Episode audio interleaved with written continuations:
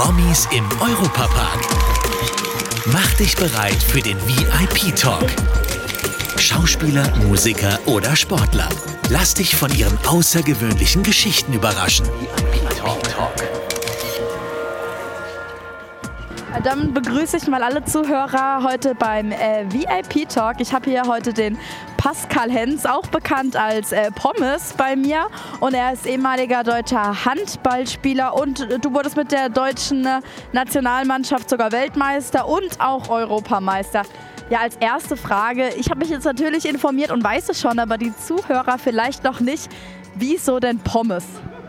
Oh ja, die Geschichte habe ich schon ganz oft erzählt, aber gerne noch einmal für euch.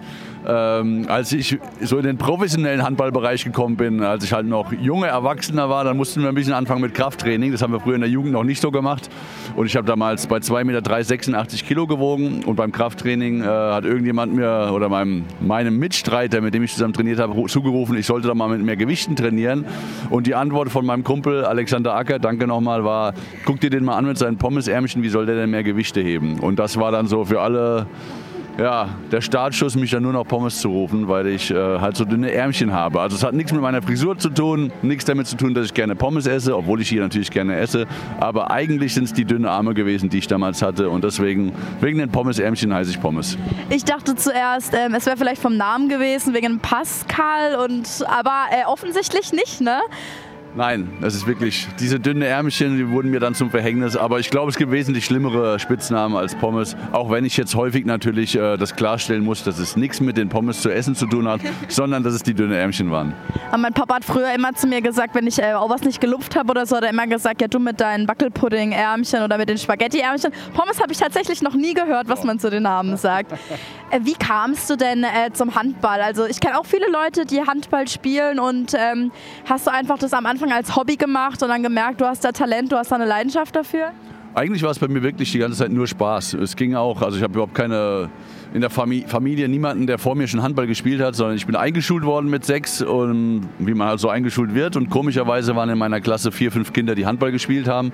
Und mit denen wollte ich halt gerne was machen. Ähm, das waren ja dann meine neuen Freunde und dann bin ich mit zum Handball gegangen. Und ich bin immer dabei geblieben. Die Freunde haben sich nach und nach verabschiedet. Äh, zwar sind es Freunde geblieben, aber die hatten keine Lust mehr auf Handball und ich bin halt bis zum Ende dabei geblieben und das war für mich immer nur Spaß. Ähm, Hauptsache was mit meinen äh, Klassenkameraden, mit meinen Freunden machen. Und irgendwann hat sich dann herausgestellt, dass ich vielleicht ein bisschen besser bin als manche andere. Und ja, so ging das dann alles seinen Weg. Und am Ende bin ich dann Nationalspieler geworden, äh, Bundesliga, alles was dazugehört und habe sehr viel erlebt. Handball ist ja auch ein äh, Teamsport. Das heißt, wenn ich jetzt so drüber nachdenke, ich, ich bin nicht die große Sportlerin, deswegen arbeite ich auch als Podcasterin. Aber wenn ich so drüber nachdenke, reicht wahrscheinlich das Talent allein in einem Teamsport nicht, sondern man braucht wahrscheinlich auch viel mehr auch soziale Eigenschaften, um in einem Team erfolgreich zu sein. Was würdest du sagen, sind so die wichtigsten Eigenschaften im, im Sozialleben, die man mitbringen sollte, um in so einem Teamsport auch wirklich erfolgreich zu sein dann?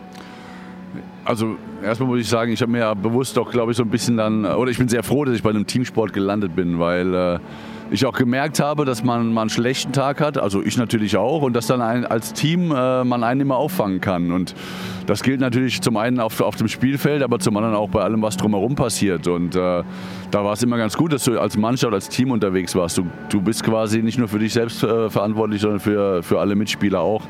Und äh, das finde ich auch immer so das, das Besondere beim, beim Teamsport, den wir da ausüben. Also wir haben äh, beste Beste Beispiel, was ich da nennen kann, ist, als wir 2013 die Champions League gewonnen haben. Da hast du wirklich auf dem Spielfeld dann auch gemerkt, im Halbfinale, viele Jungs haben gar nicht gespielt, die dann im Finale auf einmal äh, wirklich überragend gespielt haben. Und so hast du gesehen, wie, wie man als Team funktioniert. Und ähm, ja, wie du schon sagst, dieses Soziale, dass man dann einfach auch weiß, wie man mit den Mitmenschen und mit seinen Mitspielern umzugehen hat, dass man eben als Team besser funktioniert als als Einzelspieler vielleicht. Und da lernt man schon auch vieles, ähm, was man im normalen Leben auch sehr, sehr gut gebrauchen kann. Jetzt hast du schon so ein bisschen deine Karriere-Revue passieren lassen. Ist ja doch schon eine, eine ganz gewaltige Zeit eigentlich. Es geht ja immer schnell vorbei. Wenn du so auf die Jahre zurückblickst, hast du irgendein Spiel oder einen besonderen Moment in deinem Leben, wo du sagst, das war so der Moment? Ja, also wir sind ja 2007 im eigenen Land Weltmeister geworden. Das ist natürlich, wenn man das... Äh zum Beispiel Halbfinale, Finale oder auch Viertelfinale, wenn man dann in der Köln Arena vor 20.000 Leuten schwarz-rot-goldenes Fahnenmeer, wenn man sowas erlebt und dann am Ende Weltmeister wird, ist das natürlich was ganz Besonderes. Aber ja, ich werde dann häufig gefragt, was war denn so der, der, der geilste Moment, der geilste Titel, den ihr vielleicht gewonnen habt? Ich finde das immer schwierig zu sagen, weil äh, wir als Team natürlich immer danach streben, am Ende was zu gewinnen, ob es jetzt Europameisterschaft ist, ob es die Bundesliga, ob es der deutsche Meistertitel ist oder die Champions League oder der Weltmeistertitel. Und egal was es dann ist, wenn man das am Ende dann erreicht hat und eben den Bundesligatitel, wenn man am Ende deutscher Meister wird, ein Jahr lang wirklich konstant seine Leistung abgerufen hat und das dann verdient am Ende geworden ist, dann ist es einfach was, was man erreicht hat als Team und worauf man sich oder worüber man sich dann in dem Moment ganz besonders freut. Aber wie ich am Anfang schon gesagt habe, dieser Weltmeistertitel im eigenen Land, das ist ja dann so ein Event, das geht dann über zwei Wochen. Und wenn du dann am Ende sowas erreicht hast und diese Euphorie im eigenen Land mitbekommen hast, dann waren das schon zwei Wochen, die sehr, sehr extrem waren. Und dann am Ende, wie gesagt, Weltmeister zu sein, ähm, das ist schon was ganz Besonderes. Und mittlerweile bist du ja jetzt auch in die Medienbranche sozusagen eingestiegen, kann man ja wirklich sagen. Du äh, kommentierst auch selbst Spiele. Wie war für dich so der Umschwung vom äh, Profisport zum, ähm, ja, zum Sprecher eigentlich? Und dadurch, dass ich natürlich auch sehr lange spielen konnte, da klopfe ich nochmal auf Holz, also ich habe erst mit 37 dann aufgehört zu spielen, ähm, dann irgendwann geht es halt auch nicht mehr im professionellen Bereich. Da war ich dann aber sehr froh, dass ich wenigstens noch über den oder dem Sport treu bleiben konnte, über den Handball reden kann, jetzt als Experte eben. Äh, einfach trotzdem die Jungs noch sehe, nach wie vor in den Arenen sein kann, um dann aber eben einfach das wiederzugeben, was ich dann da jetzt sehe. Und ich habe ja meine Erfahrungen sammeln können über Jahre hinweg und den Sport, glaube ich, auch ganz gut verstanden. Also da bin ich natürlich sehr froh und äh, ja, traue dem jetzt auch nicht nach, dass ich selbst nicht mehr auf der Platte stehen kann. Das habe ich schon lange genug gemacht und ähm, jetzt ist es einfach auch an der Zeit, dann den nächsten Step zu machen.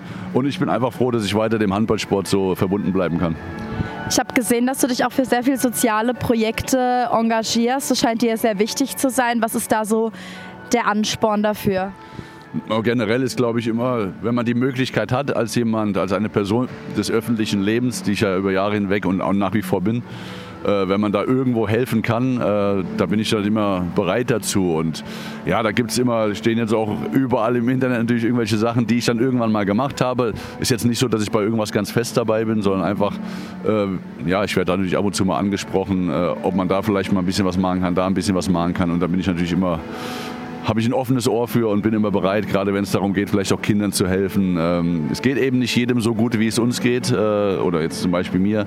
Und es gibt eben äh, immer die schönen Seiten im Leben. Es gibt aber auch viele Leute, die das eben so nicht erleben. Und wenn man da was helfen kann, da bin ich immer, ja, immer bereit dazu, auch irgendwas zu tun. Und bei all dem Ganzen ist es ja auch ganz wichtig, dass äh, der Ausgleich nicht zu kurz kommt. Jetzt hast du es gerade gesagt, ähm, wir sind heute im Europapark, du bist heute im Europapark ähm, mit deiner Familie und wie, inwiefern ist denn der Europapark ein Ausgleich für dich? Oder wie, inwiefern kann das ein Ausgleich heute vielleicht auch für dich sein? Also ich glaube, wenn ich ehrlich bin, ich bin ja immer noch so ein, so ein bisschen Kind, auch wenn ich mittlerweile 43 bin, aber ähm, ich weiß, wie das für mich früher als Kind war. Jetzt habe ich selbst zwei Kids äh, und äh, ich weiß ja, dass wenn man sowas hier sieht und sowas erleben kann, da schlägt das Herz äh, dreimal so schnell als normal. Ich weiß ganz genau, wie sich meine Kids jetzt fühlen und ähm, ja, ich freue mich auch darauf. Wir kommen ja eigentlich aus der Mainzer Gegend und dann ist es diese zwei Stunden Fahrt hierhin in Europapark. Die nimmt man dann gerade in den Ferien gerne mal in Kauf. Dann starten wir morgens und freuen uns einfach auf, das, auf diesen Tag jetzt hier die Sonne scheint, auch wenn es ein bisschen kühler ist aktuell, aber solange die Sonne da ist und wir wissen, was uns jetzt gleich alles erwartet, da freue ich mich einfach immer wieder drauf und deswegen versuche ich auch regelmäßiger, ähm, das meinen Kindern zu ermöglichen und mir selbst auch. Du bist also schon öfter da gewesen. Habt ihr als Familie eine Lieblingsattraktion oder du alleine auch eine Lieblingsattraktion? Also ich bin gespannt, ob es wieder oder was es wieder Neues gibt, aber man vergisst ja auch relativ schnell. Aber was mir letztes, also ich bin jetzt mittlerweile als Kind war ich äh, nicht ganz so schreckhaft. Ich bin auch nicht schreckhaft, aber ich weiß, dass es mir dann doch bei dem einen oder anderen vielleicht schneller mal übel wird.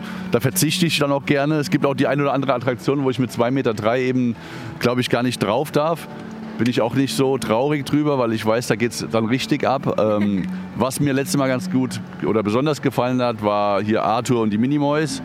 Äh, da sind wir, glaube ich, zwei, dreimal gefahren und da freue ich mich jetzt auch schon wieder drauf äh, mit meiner Tochter und meiner Frau. Mein Sohn ist leider ein bisschen kränklich heute und kann nicht dabei sein, aber äh, da, wird, da freue ich mich wieder drauf. Dein Tag im Park. Die Frage ist, wenn du jetzt einen Tag bei uns im Europapark arbeiten dürftest, was würdest du denn gerne machen? Oh ja, das ist gar gar nicht so einfach. Aber ich glaube, wo ich immer ganz viel Spaß hätte, wäre, mich in irgendeiner Geisterbahn zu verstecken und dann die Leute zu erschrecken. Das ist, glaube ich, so, äh, man, klar, man rechnet ja mit vielem, aber ich glaube, dass dann wirklich äh, ein 2,3 Meter drei großer Riese irgendwo hinterm, hinter einem Felsen hervorspringt und die Leute erschreckt, damit rechnen sie vielleicht nicht. Also ich glaube, das wäre was, da hätte ich eine Menge Spaß. Ja, Pascal, dann wünsche ich dir heute ganz viel Spaß im Europapark. Vielen Dank. Dankeschön.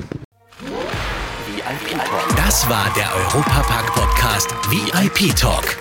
Abonniert diesen Podcast und hört auch in unsere weiteren Europapark-Podcast-Formate rein. Auf VJoy und überall, wo es Podcasts gibt.